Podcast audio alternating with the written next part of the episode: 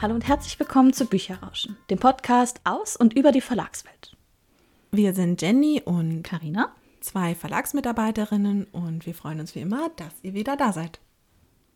Heute möchten wir über ein sehr wichtiges Thema für die Buchbranche sprechen, und zwar die Buchpreisbindung. Zum Abschluss haben wir passend zum schönen Frühlingswetter diesmal Bücher mitgebracht, die das Aufblühen der Natur zum Thema haben oder Frühling im Fokus. Bevor wir euch jetzt mehr über die Buchpreisbindung in Deutschland erzählen, stelle ich aber erst einmal den Timer.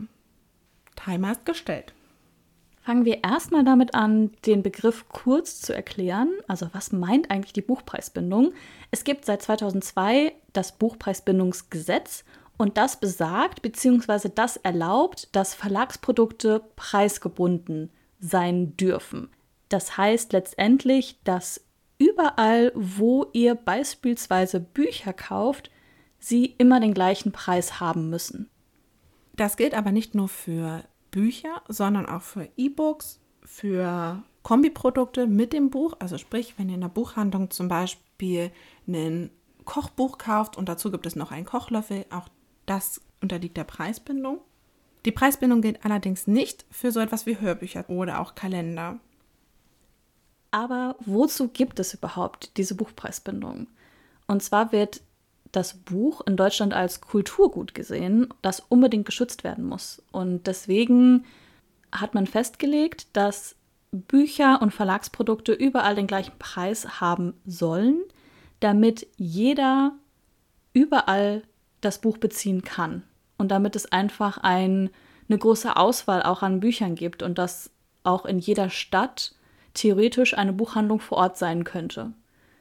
Und damit auch kleine Buchhandlungen genau den gleichen Preis rausgeben können wie halt Großhändler und auch Online-Großhändler wie zum Beispiel Amazon, die natürlich eine ganz andere Machtposition haben als eine kleine unabhängige Buchhandlung. Die Buchpreisbindung gibt es in Deutschland sogar schon ziemlich lange.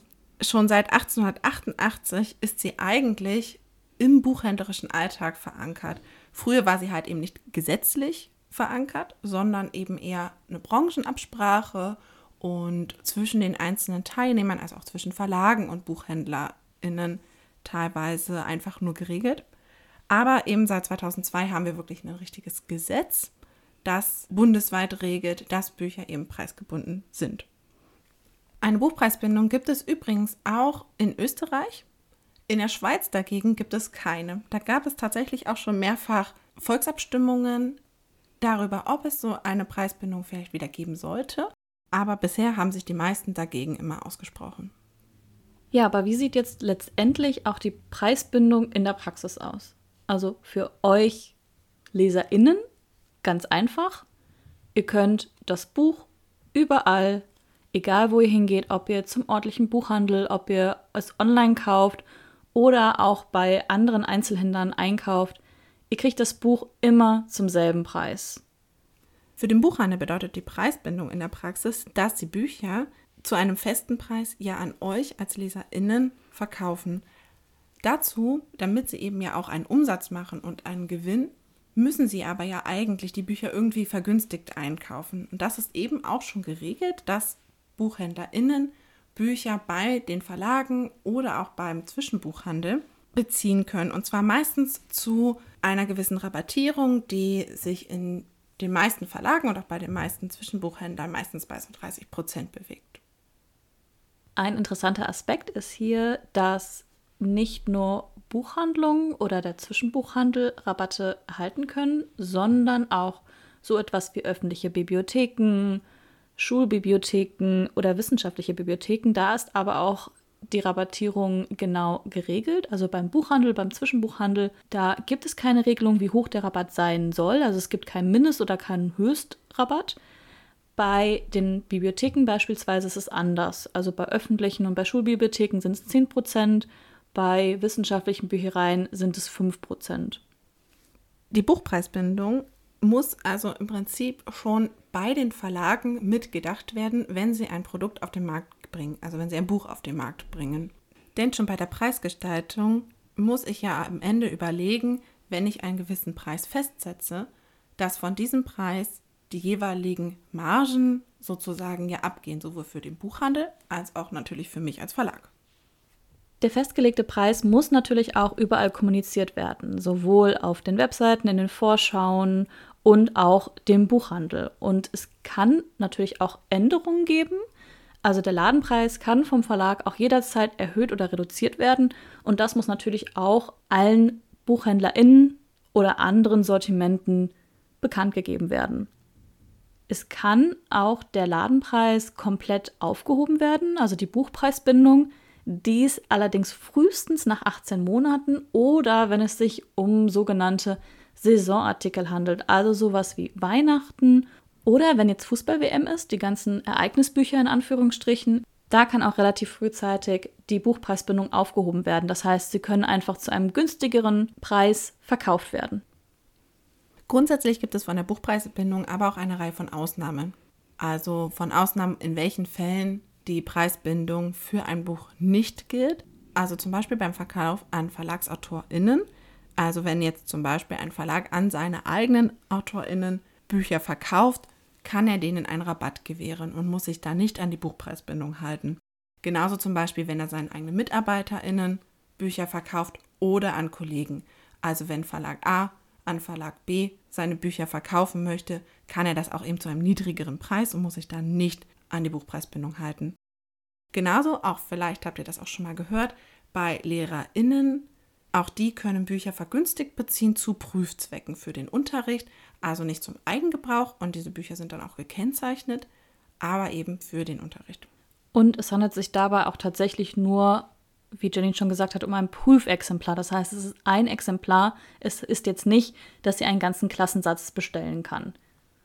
Was auch noch eine Besonderheit ist, wenn eine Buchhandlung aufgegeben werden muss und es zu einem Räumungsverkauf kommt, kann auch da die Preisbindung aufgehoben werden, weil das letztendlich dann ja zum Abschluss eines Geschäftes sozusagen stattfindet und hier dann die Preisbindung einfach ausgesetzt wird. Eine weitere Ausnahme oder eine besondere Ausnahme sind auch die sogenannten Mängelexemplare. Das sind letztendlich Bücher oder Verlagsprodukte, die zum Beispiel, wo die Ecke ein bisschen beschädigt ist, also die einfach einen Mangel aufweisen und deswegen nicht mehr zum vollen Preis verkauft werden können. Das können Kleinigkeiten sein, wie wirklich, da ist eine Ecke angestoßen, das können aber auch größere Sachen sein. Da ist halt der komplette Buchdeckel irgendwie beschädigt. Und diese können ebenfalls zu einem günstigeren Preis angeboten werden. Übrigens, total spannend, eine Preisbindung gibt es in Deutschland nicht nur für Bücher sondern preisgebunden sind auch so etwas wie Medikamente beziehungsweise rezeptpflichtige Medikamente, also die Schmerztabletten, das Nasenspray, das ihr so in der Apotheke frei kaufen könnt, das ist natürlich nicht preisgebunden, aber dafür, wenn ihr vom Arzt eben ein Schmerzmittel oder andere Medikamente verschrieben bekommt, die sind preisgebunden in Deutschland. Auch mit dem gleichen Hintergrundgedanken, nämlich, dass man einfach den Grundbedarf sichert, also dass man für jeden Medikamente eben auch zur Verfügung stellt. Eine Preisbindung gibt es auch bei Zeitungen und Zeitschriften. Das ist ähnlich wie Bücher, funktioniert auch ähnlich von der Handhabung her. Und bei Tabakwaren, also Zigaretten, Zigarren und so weiter. Erstaunlich ist vor allen Dingen auch, dass es die Buchpreisbindung in relativ wenige Ländern gibt. Also in den meisten Ländern gibt es tatsächlich gar keine Buchpreisbindung. Das hat auch verschiedene Gründe. Jenny hat ja anfangs schon gesagt, dass in der Schweiz immer wieder die Diskussion ist oder ein Volksentscheid ist, ob man die Buchpreisbindung wieder einführen soll oder nicht. Und es gibt halt einfach Vor- und Nachteile, die das einfach mit sich bringt. Ich hatte ja auch eben schon gesagt, dass zum Beispiel in Österreich eben auch eine Buchpreisbindung wie in Deutschland vorherrscht. Eine Buchpreisbindung gibt es außerdem zum Beispiel in Frankreich und in Spanien. Wo ihr sie auf jeden Fall nicht findet, ist zum Beispiel in Großbritannien. Das ist euch bestimmt auch schon mal aufgefallen wenn ihr Bücher aus Großbritannien kaufen möchtet. Die könnt ihr natürlich auch auf dem deutschen Buchmarkt kaufen. Die werden aber von jedem Händler zu einem anderen Preis angeboten, weil sie eben nicht preisgebunden sind. Was ich sehr interessant finde, auch in nicht-europäischen Ländern gibt es eine Preisbindung, nämlich zum Beispiel in Japan. In den meisten Ländern ist die Buchpreisbindung komplett anders geregelt als in Deutschland. Also jedes Land hat da so seine Besonderheiten. Es gibt auch Länder, in denen es zwar kein Preisbindungsgesetz gibt, wie es das jetzt in Deutschland gibt, äh, sondern eher branchenübliche Absprachen quasi. Aber in einigen Ländern wird eben dieser Schutz des Kulturgutes schon auch sehr forciert. Und deswegen hat man zumindest sich dazu entschieden, in irgendeiner Form eine Art Festsetzung des Preises zu betreiben. Die Diskussion, ob eine Buchpreisbindung sinnvoll ist oder nicht, die gibt es halt immer wieder. Und es gibt einfach da verschiedene Argumente. Einerseits ist es gegen die Wettbewerbssicherung, andererseits stellt es auch einfach sicher, dass auch vor allen Dingen kleine und unabhängige Buchhandlungen noch existieren können. In anderen Ländern, wie beispielsweise Amerika, gibt es in vielen Städten gar keinen Buchhandel mehr vor Ort, weil ja, die sich einfach nicht leisten können, vor allen Dingen in diesen kleineren Gegenden oder die sehr weit abgeschnitten sind. Da gibt es einfach keine Buchhandlung, weil es sich da nicht lohnt und dadurch haben natürlich auch einige einfach keinen Zugriff darauf. Aber auch wenn die Buchpreisbindung trotzdem immer mal wieder auch in der Kritik steht, muss ich sagen, ist sie eigentlich gar nicht so schlecht. Denn das Buch ist eines der Produkte, die am stabilsten sind von ihrem Preis her. In den letzten 20, 30 Jahren hat der Buchpreis sich kaum verändert. Also Bücher sind gar nicht so viel teurer geworden, wie es vielleicht auch ganz viele andere Produkte in unserem Alltag sind. Ich stimme dir da vollkommen zu. Also ich bin auch sehr für die Buchpreisbindung und finde, dass die Vorteile deutlich die Nachteile aufwiegen. Kommen wir jetzt aber zu unserem Buchtipp. Wir haben ja Frühling als Thema ausgewählt, weil einfach in den letzten Tagen so oft die Sonne geschienen hat und es so toll war, dass wir gesagt haben, okay, jetzt möchten wir euch auch die Sonne im Prinzip ein bisschen durch eure Kopfhörer zu euch bringen und haben uns dafür zwei wundervolle Bücher für euch ausgesucht. Das hast du sehr schön gesagt. Ich habe tatsächlich ein Buch mitgebracht, das es schon etwas länger gibt, und zwar Der geheime Garten. Vielleicht kennen einige von euch schon die Geschichte. Ich möchte ganz kurz sie nur einmal zusammenfassen. Es geht um ein kleines Mädchen, und zwar Mary. Mary wird nach dem Tod ihrer Eltern zu dem Landgut ihres Onkels geschickt, das sehr abgelegen ist und ziemlich geheimnisvoll, denn es gibt sehr, sehr viele verschlossene Zimmer und kaum Unterhaltung für sie. Und Mary ist auch ein etwas schwierigeres Kind. Sie ist etwas unfreundlich, unhöflich und nicht gerade liebevoll zu anderen Personen, weshalb sie es auch der Dienerschaft des Hauses etwas schwer macht. Aber als sie dann, weil es sonst eben nicht viel für sie zu tun gibt, auf den Rat des Hausmädchens hin das Haus verlässt und die Gärten und Ländereien erkundet, findet sie immer mehr Unterhaltung und freundet sich auch immer mehr mit anderen Personen an. Unter anderem mit einem anderen Jungen, und zwar Dickon, der ihr die Schönheit der Natur zeigt und mit ihr zusammen auch einen geheimen Garten entdeckt. Und in diesem geheimen Garten fängt Mary dann an, nach und nach. Und genau das ist etwas, was ich auch sehr, sehr schön finde und einfach super passend zum aktuellen Wetter und zur aktuellen Jahreszeit. Denn sie sieht, wie alles anfängt zu blühen, sie sieht, wie alles anfängt lebendig zu werden und blüht selber auch auf und wird selber auch lebendig.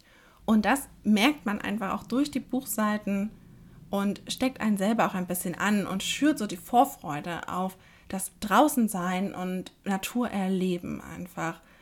Gerade jetzt, wo die Natur sozusagen so erwacht, hat man auch oft das Gefühl, man möchte jetzt ein bisschen mehr raus, man möchte mehr die Natur erleben und genau das spürt man einfach auch in jeder Zeile dieses Buches und mit jeder Zeile, die auch diese Mary mehr zu sich findet und zur Begeisterung einfach. Es ist ein wirklich tolles Buch, das nicht nur den Frühling feiert, sondern auch eine spannende Geschichte erzählt über die Entwicklung eines Kindes oder von Kindern hin zu aufgeschlossenen Personen.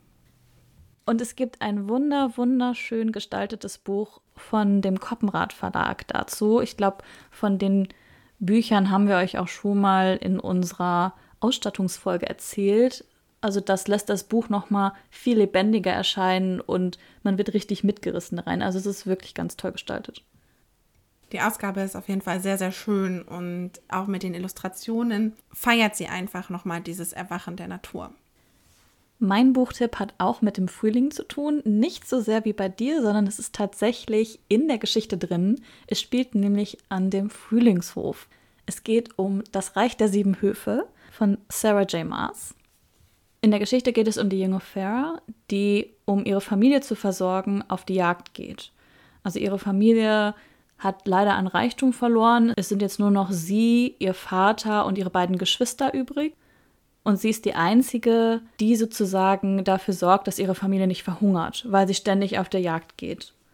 Und eines Tages geht sie tiefer in den Wald als sonst, weil es einfach kaum noch Tiere gibt und sie die Familie auch schon gar kein Essen mehr zu Hause hat und erschießt dann einen großen Wolf.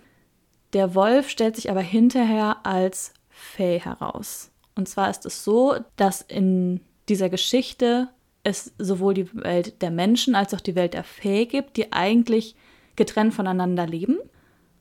Und es auch Gesetze gibt, die eigentlich einen Kontakt verbietet. Durch die Tötung des Wolfes jedoch, der sich als Fey herausstellt, hat sie gegen diese Gesetze gestoßen. Deswegen wird sie in das Reich der Fey entführt und muss da jetzt für immer leben. Und sie wird auf dem Frühlingshof gebracht, zum Lord des Frühlingshofes, wo sie dann anfängt zu leben. Und der ist auch ein Gestaltenwandler und verwandelt sich zwischenzeitlich auch in ein Biest. Also es hört sich so ein bisschen nach Die Schöne das Biest Neuerzählung an. Den Eindruck bekommt man auch im ersten Band so ein bisschen. Das wandelt sich aber sehr schnell. Zum im ersten Band, aber vor allen Dingen auch im Band 2 und 3, die übrigens deutlich, deutlich besser sind als Band 1. Also auf jeden Fall durchhalten bis Band 2 und 3. Denn es ist so, ihr kommt natürlich in Band 1 erstmal in diese Welt, in diese Geschichte rein und denkt, ihr habt jetzt den Durchblick, ihr wisst ganz genau, was da passiert und was da abgeht und habt schon einen guten Eindruck. Und spätestens ab Band 2 wird das alles komplett auf den Kopf gestellt. Und das finde ich so unglaublich spannend an dieser Reihe, dass Sachen im Band 1 aufgebaut werden, die dann im Band 2 und im Band 3, wenn du im Rückblick das nochmal liest von vorne die Reihe, du viele Sachen einfach ganz anders siehst. Und es kommen auch einfach, die Charaktere sind super ausgestaltet, sind super spannend und auch die Charakterentwicklung ist ganz anders, als man im ersten Moment vielleicht für möglich gehalten hätte. Deswegen sind auch die späteren Bände noch mal mehr hervorzuheben, weil natürlich der erste Band dient immer dazu, um die Welt so ein bisschen aufzubauen, um auch die Charaktere und die Gesetze so ein bisschen zu erklären. Und das passiert hier auch. Das ist auch hier sehr spannend und sehr gut geschrieben.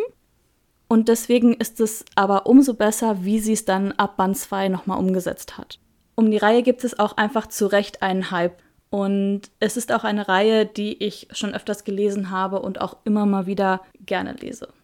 Eine super Fantasy-Geschichte mit tollen Charakteren, einer ungewöhnlichen Welt und einem bisschen märchenhaften Charakter. Vielleicht habt ihr den Hype um das Reich der Sieben Höfe auch schon ein bisschen mitbekommen. Vielleicht habt ihr es auch schon gelesen. Falls ja, schreibt uns gerne, wie euch das Buch gefallen hat und ob ihr Karina zustimmen würdet, dass der Hype darum total gerechtfertigt ist. Ihr könnt uns es gerne auf Instagram schreiben oder aber ihr schickt uns eine Mail an bücherrauschen.web.de. Gerne könnt ihr uns auch Ideen, Anregungen und Wünsche an diese Mailadresse mitteilen. Das war es auch schon wieder von unserer aktuellen Folge. Wir hoffen, es hat euch gefallen und wir würden uns freuen, wenn ihr nächste Woche wieder reinhört. Bis dahin, ciao! Macht's gut!